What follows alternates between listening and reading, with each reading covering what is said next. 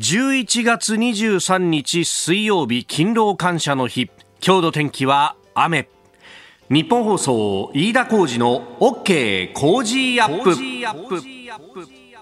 朝6時を過ぎました。おはようございます。日本放送アナウンサーの飯田浩二です。おはようございます。日本放送アナウンサーの内田裕樹です。日本放送飯田浩二の OK 工事アップ。この後8時まで生放送です、えー、新業一華アナウンサーがお休み。先週から撮っておりまして、えー、今日までお休みということになっております、えー、そのね、えー、間8日この放送があったんですがそのうちの5日間は内田裕樹アナウンサーに手伝ってもらったということでありまして、はい、まさに勤労感謝であります。いえいえいえありがとうございます。いや本当その中にはね泊まり明けからまあそういう日もありましたねっていうねそれがちょうどさ、あの、5日のうちの3日目、中日ぐらいで、はい、これ一番辛いぐらいの、ね、まあ一番ちょっと、ね、胸つき八丁的なね。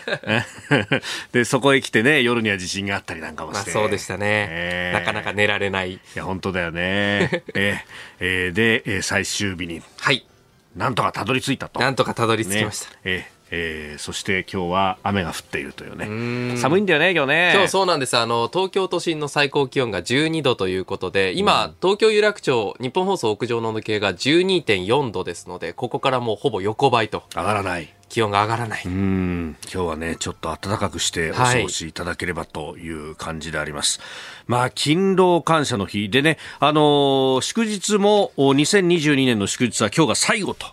今までだと、はい、あの12月にねあの今の上皇陛下の、天皇誕生日があったわけですが、まあ、そこはすでに祝日から外れているということがありますんで今日が2022年の祝日の最終というそうか。なんかそう言われるとちょっと1年早いですね 本当に。いろんなものがああもう終わってっちゃうんだねという感じがありますが、えー、あの番組が始まる前にですね雑談で話していたのが、まあ、勤労感謝の日だよとはい、勤労の部分で、いや、勤労感謝っつってもさ、あの、今日も働いてるからねっていう話はしてたんですが、はい、まあ我々今こういう仕事をしてますけれども、じゃあその前にね、アルバイトとかで何やったかね、と。藤田君はいろんなバイトをしてたんだよね。そうですね、あの、家系ラーメンのラーメン屋さんでチャーハンを、チャーハンを。5キロぐらいこう、おお鍋振ってた。鍋振ってたりとか、あとは塾の先生やってみたりとか、おあとは横浜高島屋で、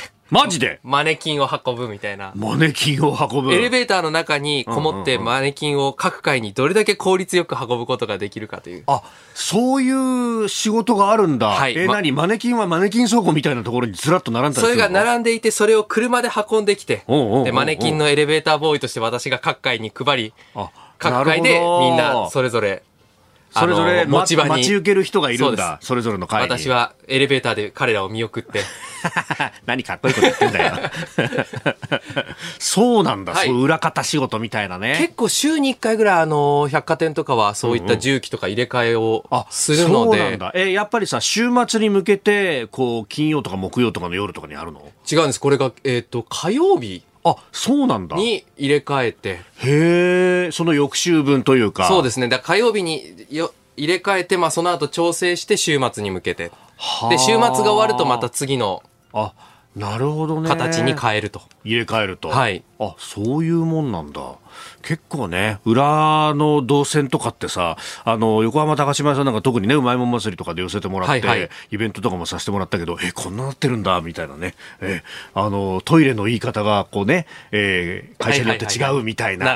話とか、ありましたね。ねそうだよね。何番行ってきますみたいな話とか、そういう、こう結構不調みたいなものがね、その中でしかこうわからない。結構いっぱいありますしね。なんか雨降ってくるとさ、あの別のチャイムが鳴るみたいな話とか聞いたことがあるいろいろありますよ。もう細かすぎて逆にその私はまあ出入り業者なので、中のことは細かくはわからないですけど。これがあるとなんとなくこういう動きしてんな、みたいなのが。いろいろありますね。はい。へえ。いや、単発とかでもさ、いろんなバイトをしたことがそういえば思い出されて、はい、あの、英語の検定、英検のさ、英検バイトってあったでしょ？英検バイトありました、ありました、ありました。学務部にさ、なんかあの、ペライチで張り出しがあって。そう、横浜国立大学の 学部部にはあるんですよね。二人ともあの国大出身なので、はい、ええで、そこにペラッと出て、こう、どこどこ何人日給いくらみたいな。はいはいはい。そうそうそう。で、それで急いで行くんだけど、あ、そこはもう定員がいっぱいですね、みたいな。あの、小田原だったら空いてるんですけど、小田原みたいな。結構範囲が広いです神奈川県全部が職場というふうに横浜国立大学が捉えるところがある。そうそうそうそうそう。神奈川意外と広いんだぞ、みたいなね。あったね。あとさ、みなとみらいの、あの、モールの中に、はい、こう吹き抜けの大階段があるんだけど、はい、そこに一つ一つ鉢植えの花を置いていくっていうバイトがあって。何ですか、そのメルヘンな。いや、メルヘンじゃねえんだよ。夜中にさ、閉まった後に、こう、ガラガラガラってやっぱ運んできて、で、鉢植え一つ一つが1キロか2キロぐらいあってさ、はい、それを両手に抱えて、で、4階の上の方まで上がっていくっていう。で、下の方は社員さんがやって、上の方は学生バイトがやるみたいなさ。あこれ、エレベーターとか使えないんですかいや、大変ですね。それ結構いいお金がもらえたり。これがさいくらだったかな1万いかないぐらいだったと思うんだけど、はい、大体終わった後にさ仲間と飲みに行くわけですよ。10時11時から飲み始めると当然終電逃すからさ、はい、朝まで行くと2軒か3軒行くじゃない、はい、気づいたらさ1万円があれ5000円もないぞ。あれれれれ？酔い越しの銭は持たねえみたいな。仲っこいいもんじゃねえやってね、えー、そんな2人でやっております。8時前生放送 OK 工事アップあなたの声を届けますリスナーズオピオピニオン、えー、この OK 工事アップはリスナーのあなたコメンテーター私だ今日は内田アナウンサー、はい、番組スタッフとみんなで作り上げるニュース番組です、えー、メールやツイッターでねいろいろいただくんですけれどもあのー、えっ、ー、と火曜日に、はい。入れ替えをしていたっていう話、はい、マネキンについて、はい、あのね、ツイッターで声いただいたんですが、あ三田さんという人かな、はい、えー、高島屋水曜日が定休だったのの名残なんじゃないでしょうかというですね。なるほど。えー、えー、えー、えー、この方は元高島屋子会社社員でしたと。マネキンは専門の会社あるよ。ちなみに高島屋が通い入れ替えなのは水曜定休の名残。へえ。あマークさんという方も同じこと書いてらっしゃるんで、あそうなんだな。知らずに働いておりました。ねえ。えー、それからね、あの、色の不調でジャスコはやってましたとか、丸いの呼び方はこれこれでしたみたいな、いろんな、なんかね、えー、業界の話がありますね。そういうのやっぱ面白いですね。面白いよね。こういうの聞くと面白いよね。えー、さあ、今朝のコメンテーターは数量政策学者高橋洋一さんです。えー、この後6時半過ぎからご登場。まずは、衆議院予算委員会の、えー、第二次補正予算審議25、28日、まあ、今週末金曜日とそして来週月曜日、えー、基本的質疑を行うというようなことが出てきました。それから文科省が旧統一教会に関する質問権を行使するということ昨日出てきております、えー、さらにはあ厚生労働省塩野義のコロナウイルス治療薬初の緊急承認了承というニュースです、えー、そしておはようニュースネットワークのゾーンは工事エネルギーウィークと題してお送りしておりますが、えー、今日は次世代を担う蓄電池の現状と可能性についてであります、えー、エネルギーフォーラムというね雑誌の編集部長をされています、えー、伊関明さんという方にお話を伺っております、えー、それからニュースキーワードアメリカの国防長官と中国の国防大臣が会談をしたというニュース、えー、さらには防衛力強化に向けた有識者会議が昨日総理に提言を提出したというニュースを取り上げます。ここが気になるのコーナーです。スタジオ長官各紙が入ってまいりました。えー、一面トップを見ますとですね、えー、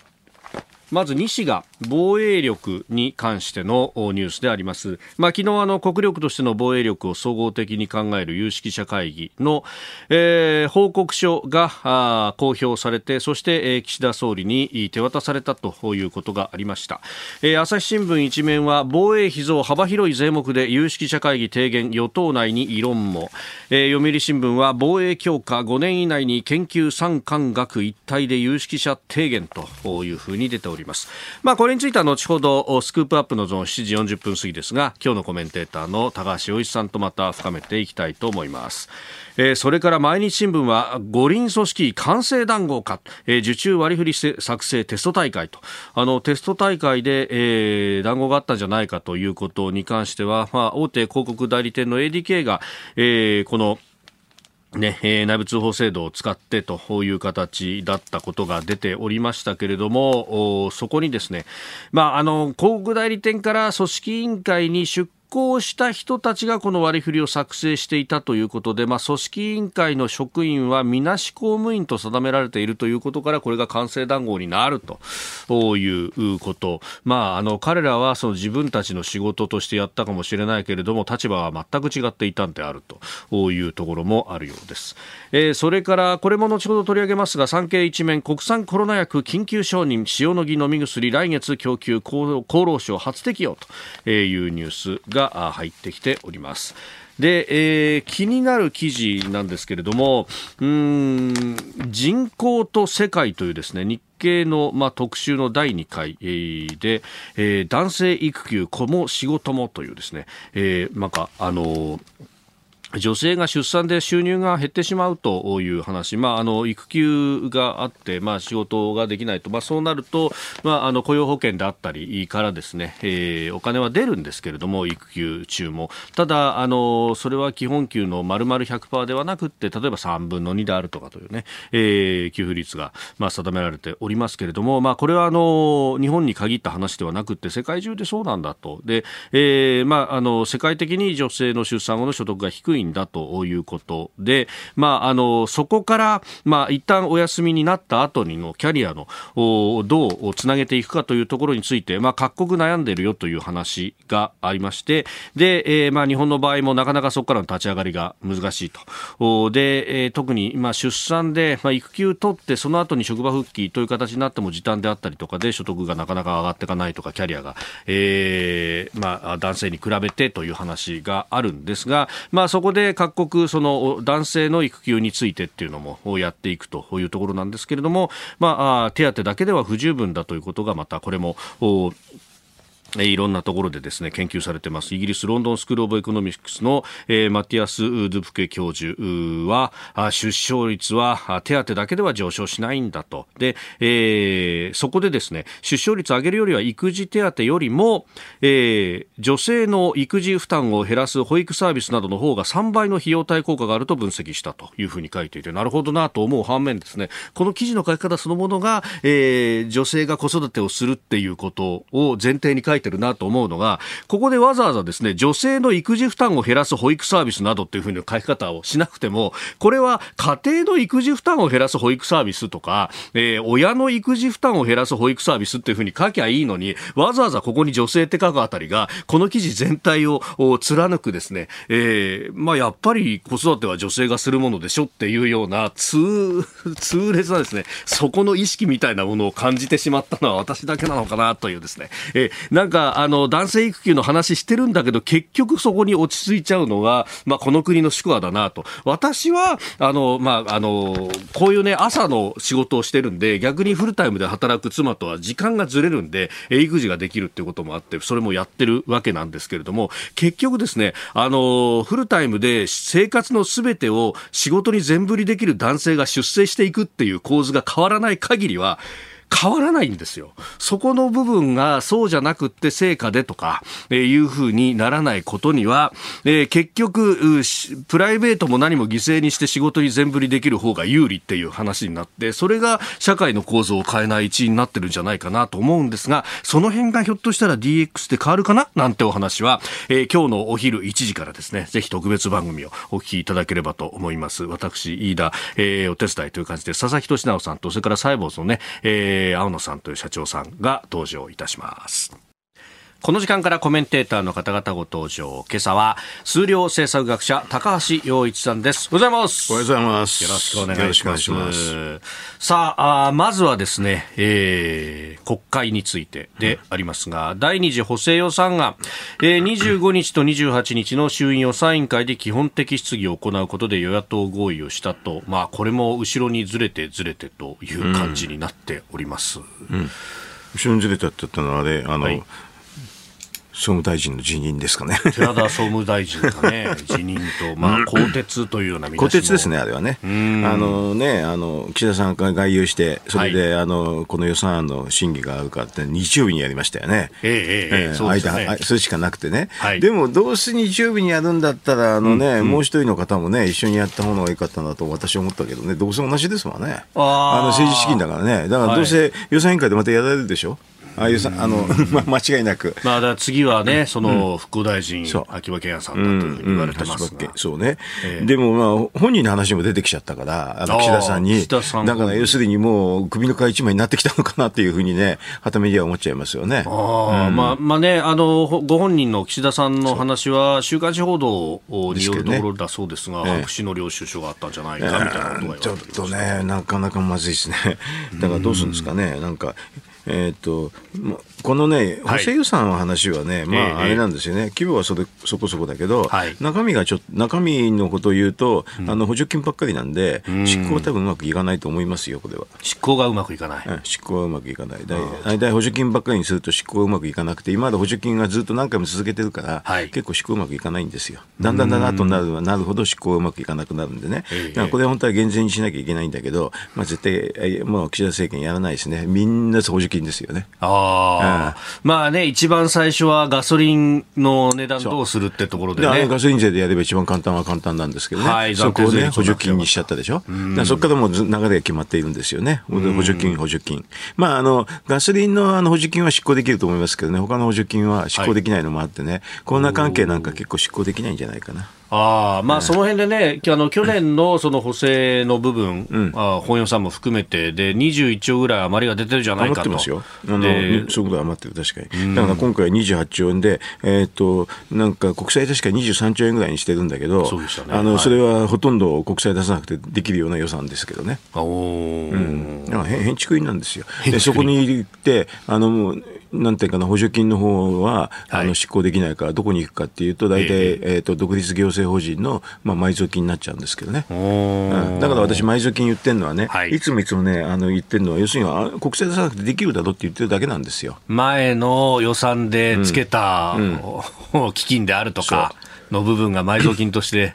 もう残ってるから。残ってると。だから、それでできるでしょって言ってるだけなんですけどね。うんうん、まあ、あの、外為なんかのやつはね、埋蔵金はね、はい、円安になっちゃったんで、もう結構簡単にでできる話だから、使い残しとは違うんですけどね。でも、あの、あの、要するに、いろんな特別会計とか独立行政法人の、はい、あの、なんかね、会会計を見ると、ええ、結構お金余ってるから、そういうのをかき集めれば増税がなくていいのにというふうに思ってるだけなんですけどね。うんう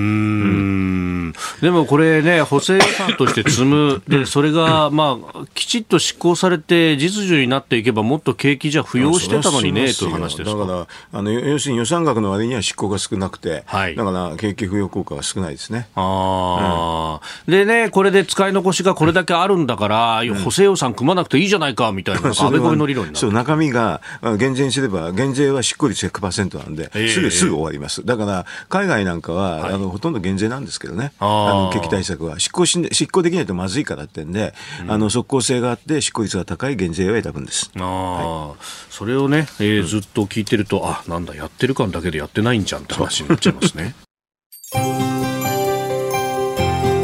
お聞きの配信プログラムは日本放送飯田浩司の OK コージーアップの再編集版です。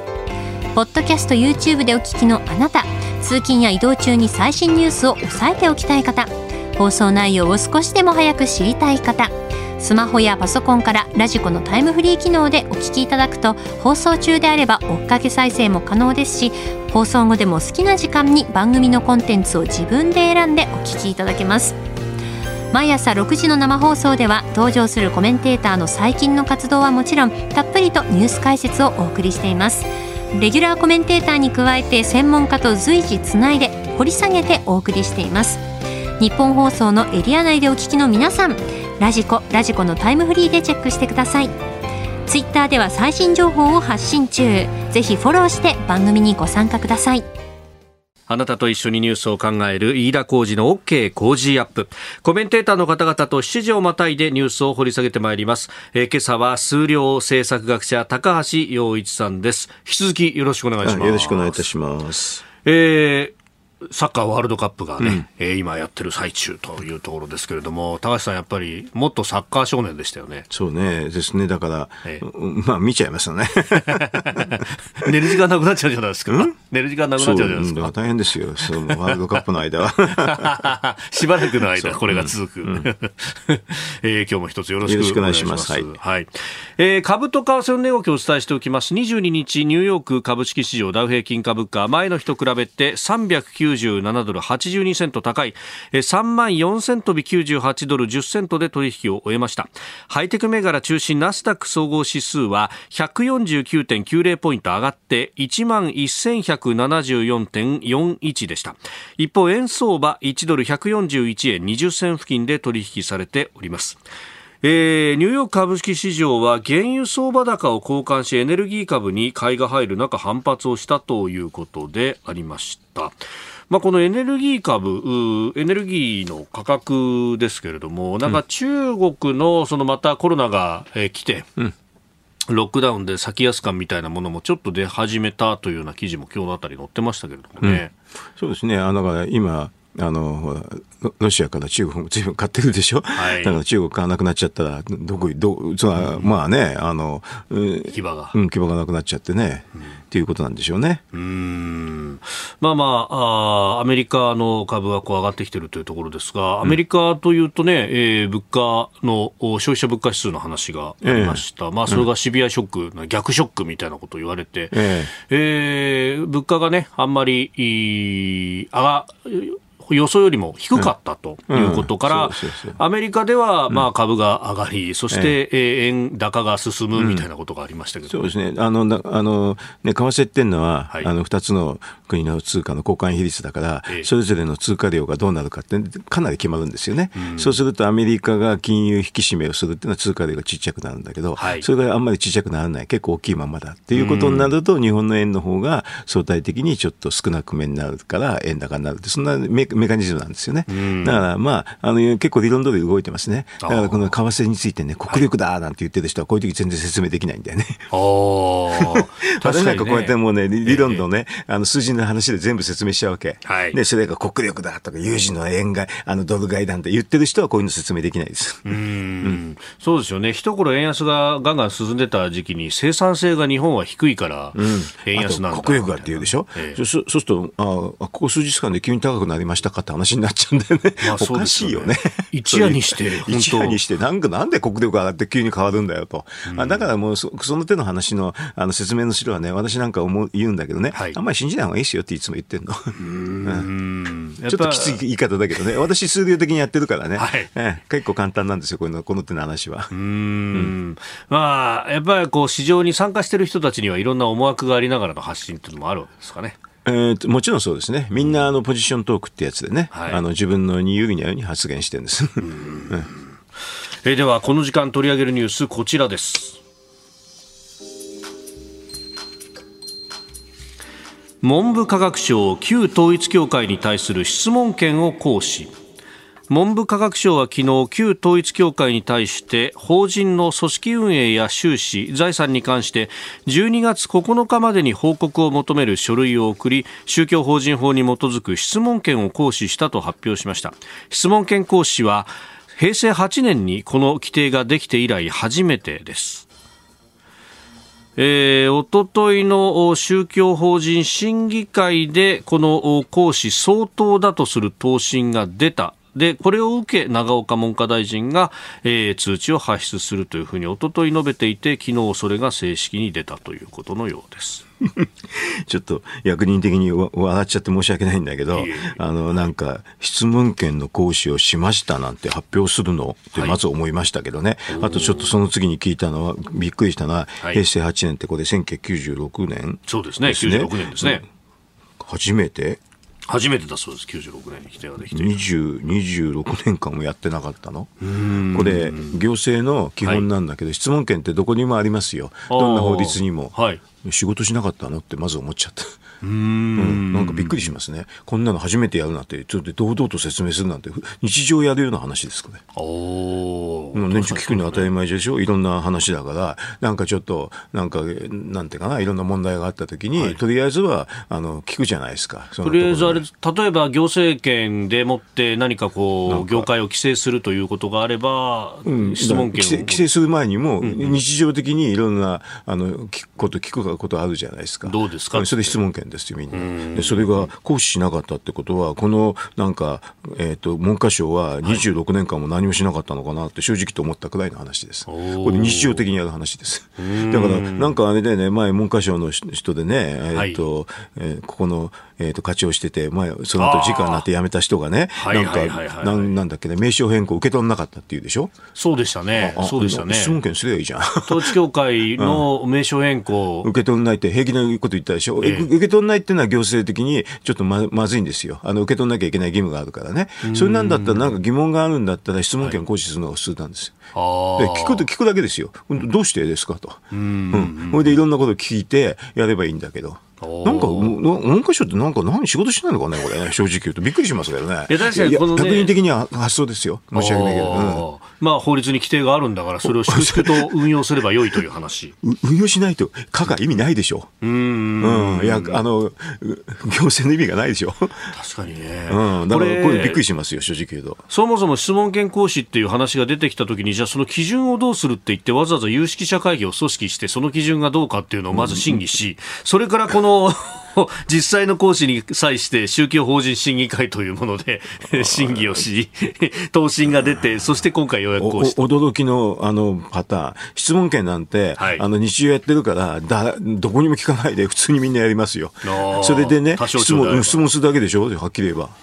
それで質問するんだから別に大した話じゃないし、ええ、それでいろんな情報を収集して、その次のステップいくってんだけど、ここ本当仕事しないあの役所だね。こんな審議会に任せたら、そのほとんどこうなんか宗教なんとかかってかいらないよね。というふうに私は思いくらいで、だからこれ先に、あれでしょう、解散命令とか言って、はい、解散請求だ。請求。を裁判所にして、それで裁判所がそれで判断するんでしょ、うん、なんでずっとこの文科省が自分のところにボードをずっと持ち続けてるのか、私にはよく理解できないです。あうん、まあ、法律にまつわる判断、ね、うん、特にまあこの信教の自由だとかも含めて憲法問題になるんだったら、もう、そ裁判所にきちっと司法の方になんかこれ、いやすぐ仕事したくない時のパターンね、質問権なんて本来じあの自分の課でね、全部決めるような話なの。を、審議会やって時間稼ぎするんでしょ、な何やってんのって思う、そんな時間もったいないから、早くいろんなこと聞いて、基礎資料を集めて、はい、それですぐあの裁判所の方に持ってって、判断をそちらに委ねるというのが筋だと思います。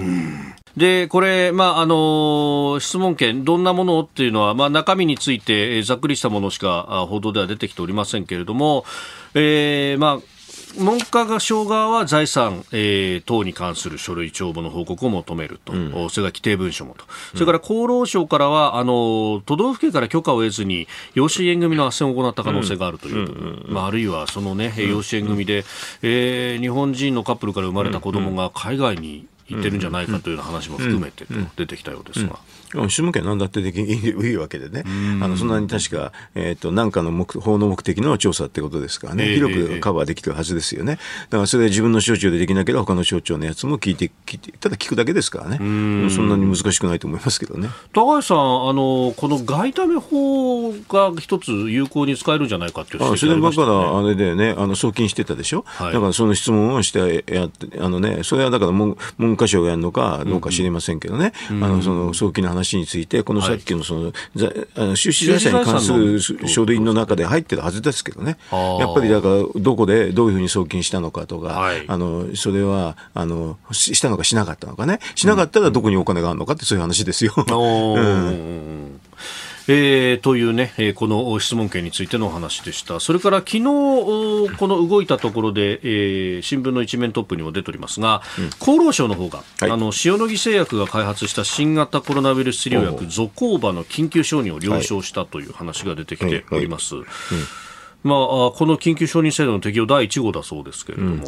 なんかもう、この、ね、マスコミの人って多分ね、あのなんかその発表文をそのまま書いてるだけだと思うんだけど、はい、これはあの審議会だだから、うん、あのちゃんと専務分科会ってんで、どういうふうな議論があったかって全部公表されてるんですよね。はい、私なんかいつもこの新聞読まないで、そこの審議会の方の資料を見るんですよね。えー、審議会の資料を見ると、やっぱりあのこの有効性っていうのは統計的にやってて、治験って言ってね、うん、あの要するに偽薬使ってるのと、香港の薬のやつってんで、2つ比較してあるんですよ。まあ、この場合だとコロナにかかった人の中で、偽薬を飲む人と、本当の本物の薬を飲む人、で、それを医者もわからないし、患者さんもわからないって形でやると。ひどいやり方なんだけど、ね、で、それで、こう、どのぐらい差がつくかっていうのを。それ見なきゃなくて、それの差を、差があったら有効性、有効だってことなんですよね。で、それ当たり前でしょ、はい、その差があるかないかって、これ統計分析なんで、ええ、そのもうデータも出てるから、見たら、うん、これ、統計の試験に出したときに差が、有効性があるっていうふうに判定、まずできないような数字なんですよ。だからそ、それはね、あの、記者会見でね、はい、あの、聞いたら誰か、あの、要は、あの、まあ、簡単に言ってもね、あの、なんていうかな、偽薬とその薬のやつの、はい、あの、グラフなんかあるから、もう多分全然同じになってて、偽薬と全く同じような、あの、グラフだから、ちょっと識別できないって、そのくらいの話でもいいんですよ。聞いたらよろしい。ど、どこが効果あるんですかって。うんこれね、あの軽症だとかにも使える、そして、まあ、ウイルス量は減少したというふうに記事ではなってますけれどもね。だからその現象が、ええ、あの下薬で、下薬とあんまり腸の違いが私には分からなかった。で、あと統計量を見てもよく分かんないです。だからそれ聞いたらいいんですよ。あの、要するに統計量はちょっと勉強しないと説明できないかもしれないけど、はい、グラフはできるんですよ。見て分かるから。大体あの見てね、あの違いが分かります。大体は。効果があるやつは。じゃ違いがなかったら、ええって感じになりますから。うん,、だからちょっと分厚い報告書になってるけれど、はい、私もね、薬の保管とかよくわかんないんだけど、その統計分析のところだけわかるから、そこだけ見るんですよ。そうするとね、ちょっと日本人に対する治験の結果があるんだけど、全然偽薬とこの薬の違いがよくわかんないです。だからそのグラフを示してね、こういうふうに出てますけど、大臣、どうして効果あるんですかって質問誰かしたらよろしいんだよ。それに対してどう答えていくのか。ねどうやって答えて、ちょっと待ってください、後で答えますって言うかもしれないけど、よくわかんないけど。まあ、緊急承認で、これね、保険でやると、まあ、うん、とりあえず今のところは新型コロナ2類相当ということになってるから、うん。うん、全部薬の代金は国が持つという形になりますが、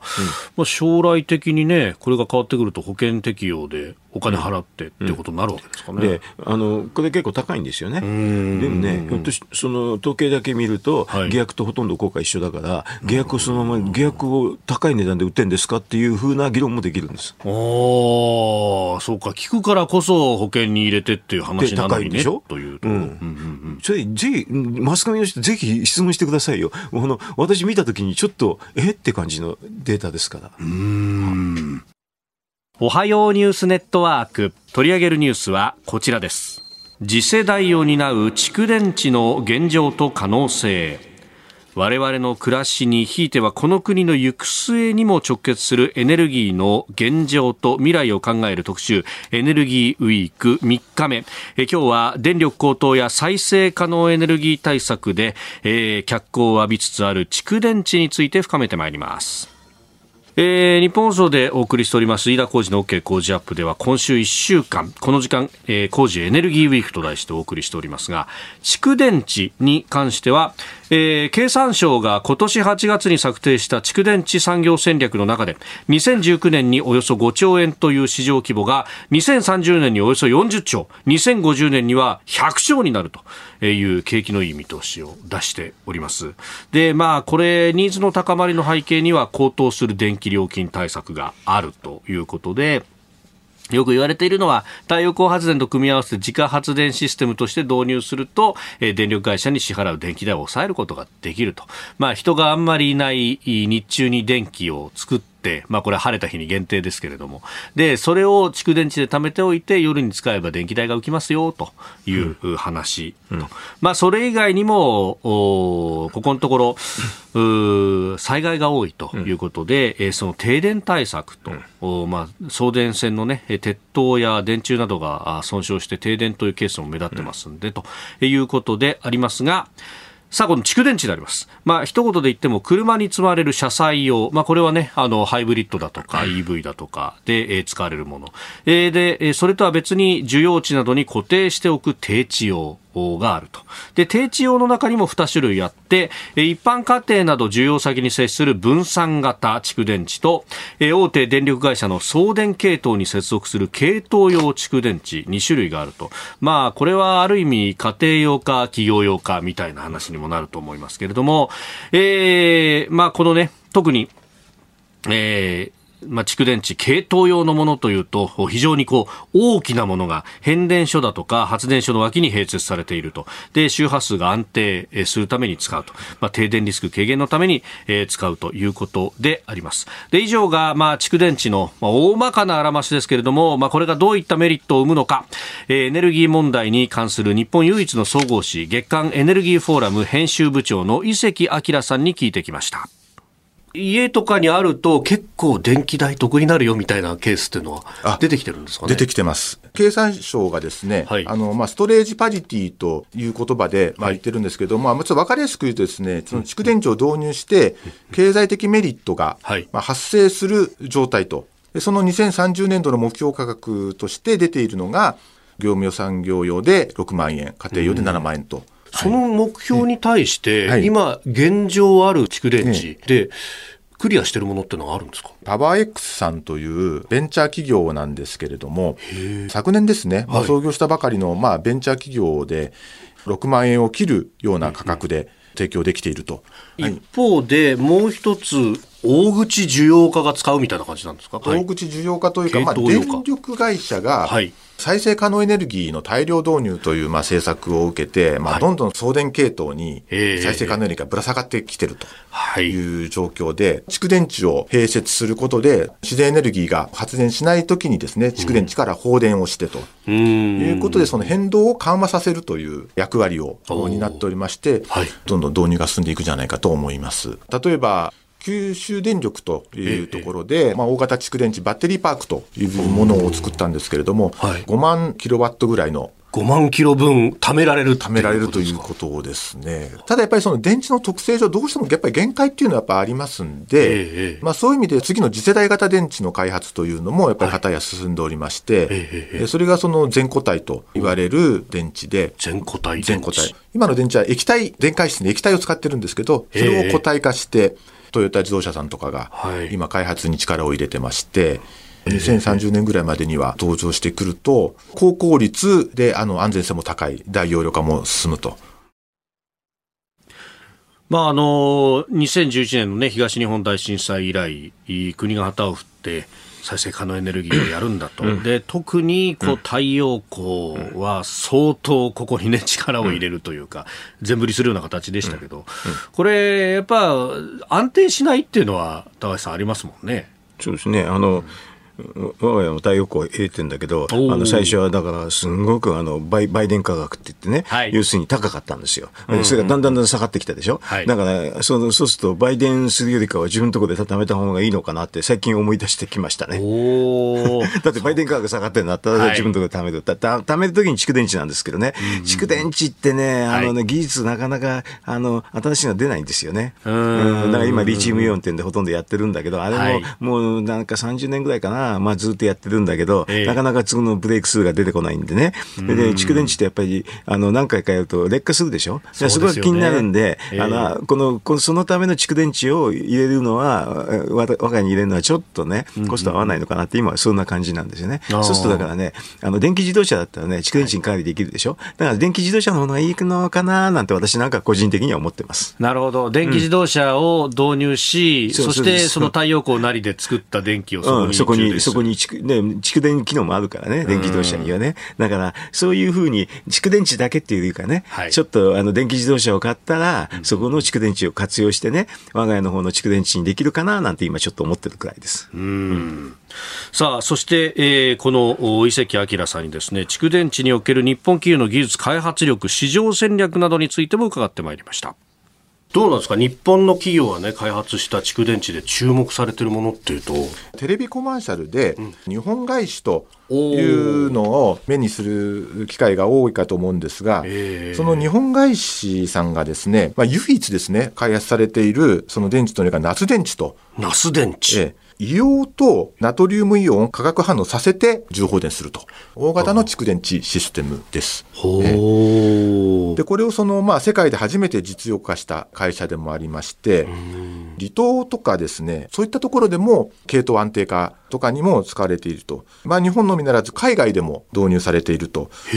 うことで、まあ、250箇所以上ですか。海外なんかだと日本以上に電気が安定しないみたいなところでは、うん、こういう蓄電池である時に貯めておくみたいなのはすごく貢献しそうですね。そうですね。これから途上国とか、はい、そういったところでのニーズっていうのも高まってくると思いますね。はあ、ええ。まあちょっと課題的なことを申し上げますと、はい、日本はかなり高水準な技術力っていうのを持ってるとは思うんですね。ただそれをやっぱりそのビジネス化して市場投入していくというのができてないと。で、その経産省の方もですね、はい、実証事業はものすごい熱心にやるんですよ。これでもかっていうからこう熱心にやるんですけども、はい、大体そこで終わっちゃうんですね。そこから事業化に向けてさらにみたいなことにならないんですか、なかなかならない。で、あとはもう、じゃあもう民間にお任せしますと。ああ、これだけ技術ができたんだから、あと頑張ってね。そうあとは頑張ってね。実はですね、やっぱり特にその新製品、新技術に関しては市場導入っていうのが、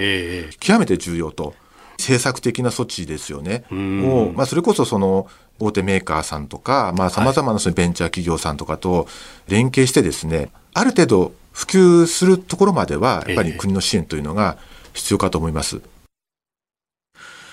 この国の支援に関して、まあ、あの政府調達などで支援ができないかみたいなところもね、うん、このエネルギーフォーラムの本の中では書いていたりもしますけれども、うん、まあ、やっぱりどうなんですかね、そういうところまでお金回っていかないもんなんですかね？いい技術家ではいいんだと思うんだけど、うん、なかなかですよね、あの先ほどのナスっていうのは、あの、はい、なんか、えー、となんだっけな、あえっ、ー、と、硫黄と、えー、っと、ナトリウム硫黄。ナトリウム硫黄ですね、はい、あれなんかも新しいんだけど、えー、まあ、なかなかね、あの、さっき、ちょっと前に全固体って話になったけど、そこまでいかないとな、はい、なちょっとブレイクスルーになかなかならないっていう感じですよね。だから、ちょっと、ちょっとずつ実はね、はい、あの、蓄電池の性能は上がるんだけど、すごくゆっくりですね。だから何でもそうですけれどね、パソコンなんかでもね、他の機械のやつの性能はすごく上がるんだけど、電池のとこだけあんま上がらないんですよ。ここがネックになってきちゃってると。全部のネックになってますから、だからブレイクスルーが必要だと思うんですけどね。あだそれこそね、この、まあ、今回エネルギー、特に電気の話ですけれども、うん、その電気代を下げるために補助金をガンガン出してみたいな話をやってますけど、えーうん、それで何兆円も出すっていうことだったら、その一部でもいいから、うん、この技術開発とか市場導入にもしくれるんだったら、もっともっとブレイクスルーになるかもしれないのにというのね。まあ、あの全固体ってやつは有力なんですけどね、はい、でもあのさっきの話だけど、2030年ぐらいってことですからね、えー、なかなかそれまではもうビビたる改善しかできないですよね。うん。まあね、今はそのバッテリー基本的に液体電解液を使ってるから、これがね、あの、輸送に対して危険であったりとか、あるいは破損した時にか発火するんじゃないかとか、いろんなことが言われますもんね。発火って私なんかあの、携帯で発火を2回もやったことありましたから、うん、結構、結構ありますよ。うん。やっぱりそこら辺の安全性だとかも含めて、ええ、これから先のブレイクスルーがより必要になってくるそうですね。これがネックになってるの多いですよね。このね、バッテリーがネックでね、技術が、あの進まないというのは結構多いから、ここを破るとね、結構全体的にバッと進むんですけどね。続いて、教えてニュースキーワードです。アメリカ国防長官と中国国防大臣が会談。アメリカのオースティン国防長官は訪問先のカンボジアで中国のギホーワ国防部長と会談し、えー、両国の間で意思疎通を維持する必要性を強調するとともに台湾情勢をさらに不安定にする行動を控えるよう求めました。えー、ASEAN 東南アジア諸国連合との拡大国防大臣会議に出席のためカンボジアを訪れていてということのようです。まあ、この間はね、えー、バイデン大統領と習近平国家主席の会談もありました、うん、けれども。結構長く長くやってね。3時間以上にわたってっていうね、まあ、あの本当の会談でしょうね、まあ、に日中は40分ちょっと45分ですから、うん、もうほとんど会談しなくて 神読み上げですけどね、まあ、やっぱりその、ね、間に通訳挟んでってことになると。そう。だから40分だと通訳挟むと20分、それぞれが10分ずつ。はい。多分反応もしなくて10分ずつ。そんな感じですね。うん、でもこあのアメリカの方はね質実だから、はい、あれですよね。ちゃんと会談してて。でもあれですねあのアメリカのなんか戦略っていうのもよく分かんないところもあるんだけど、はい、沖縄のところであれでしょ？あの今度、えーと、戦闘機があのなんかまあ古くなっちゃったからって新しく変えるって話しないで、F15 ね、そうそう、えー、F22 だっけ？なんか、あの変えるんだけどそれが常駐じゃなくてローテーションなんですよね。はいあれはちょっとね ローテーションだとね、うん、うん、メッセージが別に伝わってしまうそうそう常駐だと実はあの家族もいるってことですからね。家族がいるかいないかと違いですよね。ローテーションと常常駐の違いは。あのだから米軍の家族が沖縄にいるかいないかっていうことですよ、うん、そうするとどう守るかについてのまあ、中国から思うと、家族がいないってんだったら、はい、じゃあ沖縄の米軍基地やっても大丈夫だな、そんな感じですよね。うんうんそうか、そういうメッセージの読み取り方そう、ね、そうそうでしょう。家族いないっていうのは、あまあ、攻めの方から見れば、あれですよね。まあ、軍人ですからね。楽は楽ですよね。家族が巻き添えになっちゃったら大変だっていうのはあるでしょ。うんうんだから、あの、家族がいないっていうね、メッセージをしたわけですよね、アメリカはね。ああ。どうすんのかね。だから、ちゃんとでも、グアムからでも行けますよって言うんかな。言うんだけど、ちょっとね、沖縄に常駐するのと。しないとじゃだいぶ違いがあると私は思いますけどね。うん,、だから、まあね、こういうのっていうのは、アメリカがどこまで本気かっていうのよくわからないところもあるから、日本が最後は自分で守んないと、頼りにしてたらそうじゃない時もありますからね。うん、まずは一時的に自分たちで守って、そこにっていうパターンでいかないと。ね、日米。全部おんぶに抱っこじゃそう日米の安保条約っていうのは、NATO の話と違ってで、はい、NATO だったらあれですよね、一国の、えー、と攻撃は自分の国の攻撃とみなすということで、自動的に集団的自衛権の発動になりますけどね、はい、これはアメリカのと日米はワンクッション、ツークッションもあってね、実際にね、どういうふうになるかって競技次第ですからね。だからこ、これを見てても、日本は安心もできないんですよね。要するにどこまでやってくれるか分かんないから。それがさっきのあの沖縄のね、えっ、ー、と、はい、えっ、と、なんだっけな、あの航空機のね、ローテーションにも現れてるわけでしょうと、私なんか思っちゃうくらいですけどね。だからここでいくら強気、強いこと言ってもね、はい、本当に守ってくれるかどうかわかんないと。だからもう台湾も一緒ですよ。だから自分で守んなきゃいけないから、台湾の方だってこういう話にあんまりも一喜一憂しないで、着実にやっていくってことじゃないでしょうかね。うん。う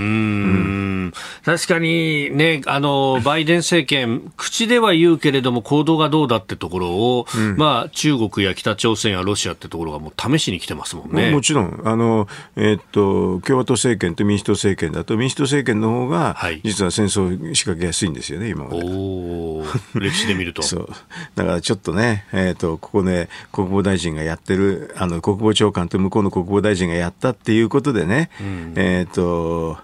他の国は安心も何もしてないし、はい。で、こういうので、どこまであれですよね、本気かっていうのを。見てますよね、みんあの中国は本気ですよ、あの習近平が3期目に入ってね、はい、もうあとその台湾しかないんですから、残ることはね、だからあの3期目の5年間の間にいつやるのかって、あのやらないって選択肢は多分なくて、ええ、あのやるやらないって議論はなくて、いつかっていうことしかないと思いますよね。うん。うん。その時にアメリカがどこまで出ていくのか。ええー、ねそれこそ、まあ、いろんなこの数字が出てきてますけど、うん、もうそれこそ年内にもというような話もあったりとか、あるいはは2024年、これ台湾で総統選、アメリカも大統領選というタイミング、そう。このあたりがっていうのは言われます、ね、まあ、だから5年以内のどっかってことでしょ？えー、そこは難しいですけどね、それさすがにね。ピンポイントで当てるのはね。それはあの習近平のあの気持ち次第ですか？ら分からないですよね。はい、あとまあ準備もあるでしょ。う。あの要するに台湾海峡っていうのは百何十キロも離れてるわけだから、はい、そこをあの物資ができるためには完全に封鎖しなきゃいけないわけですよね。どこまでできるかどうかって分かんないけれど、でもまあこういうので、あれでしょう、向こうの国防大臣もそういうの、なんていうか、本気度をずっと見てんじゃないですか？うん。で他方、アメリカ、ね、ハリス副大統領が今、フィリピンを訪問してというところで、うん、まあ、あのスプラトリー諸島にほど近い、うん、えー、パラワンという島にも行って、うん、そして演説も行って、うん、で、アメリカ軍の活動拠点をフィリピンの中で増やすんだということも、マルコス大統領との間で合意をしたそうですが。まあ、あの、あの、あの、パレスさんって今な何もしてなかったんだけど。あまり評判良くないんですよね。今回は、だからな、はい、なんか、一国でやれって言われたんでしょうけどね。おお、世間の中からも。なんかね、だって何もしてないでしょ。あでもあれですよね、なんか情けなかったのは北朝鮮がボーンと撃ってきたときに、はい、あの、あの、副大統領パレスさんが中心になって、あの、ASEAN のところでいろんな会議やったじゃない。あれ日本がやんなきゃいけないよね。うん。より当事国なのは日本だし、EZ に打ち込まれてるわけですからね。日本が全部話しかけて、はい、やろうってやろうって言わなきゃダメでしょ。確かにね。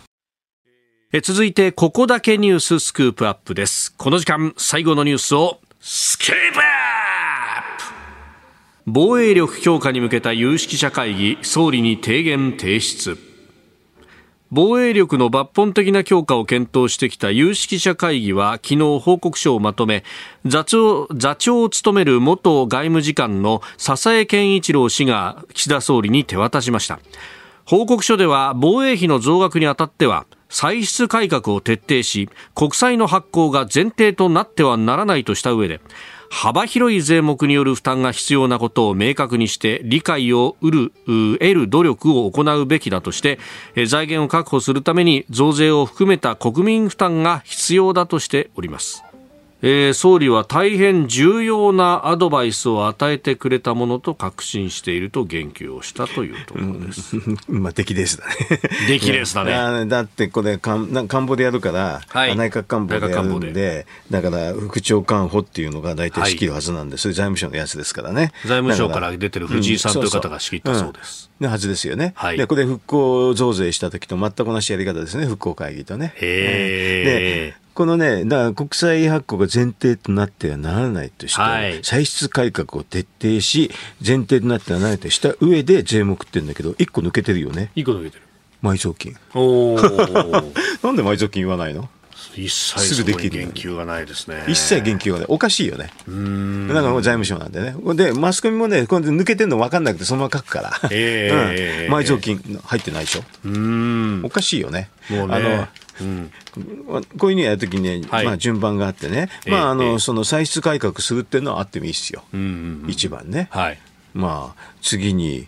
あのまあ経済成長するとか、はい、埋蔵金があって、それでまあその次に増税みたいな話になるんですけどね。うん、まあ、自分たちやりくりするなり、なんなりして、うん、まあ、お金出してくるっていう、まずそこをやるのが筋で、いきなりお金ちょうだいから来るっていうのは、その前に、ね、歳出改革だけ書いてあって、なんで埋蔵金が入ってないの？不思議でしょうがないですけどね、あの小泉政権の時にこれを、ね、似たようにやった時に、歳出改革、埋蔵金ってちゃんと書いたんだけどね、そこの時には、私書いたからちゃんと書いてあるけど、書いてないよね、はい、でおかしいよねと。であの埋蔵金ですとね、あの外為特会でね、ただ単に外債投資してて、為替が円安になってるから、それでまあ40兆ぐらいはあるんでね、それを出すってだけで、40兆出したら、あれでしょ、防衛費だと GDP2% やっても8年ぐらいはまあ確保できますよね。おそうですね。大体5兆円まずそれでいいじゃない。で、8年経てば、経済成長の路線に乗っけることもできると思うし、そうするとその次自然増収になるから、これで終わるじゃない。